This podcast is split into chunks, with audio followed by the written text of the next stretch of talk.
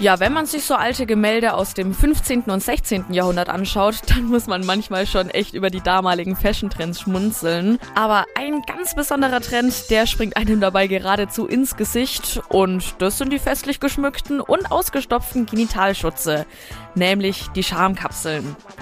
Aber wie kam es denn eigentlich dazu? Also, im 14. Jahrhundert wurde die modische Kleidung immer immer kürzer, sodass die Gewänder und einzeln getragenen Beinlinge Jacken und Strumpfhosen wichen.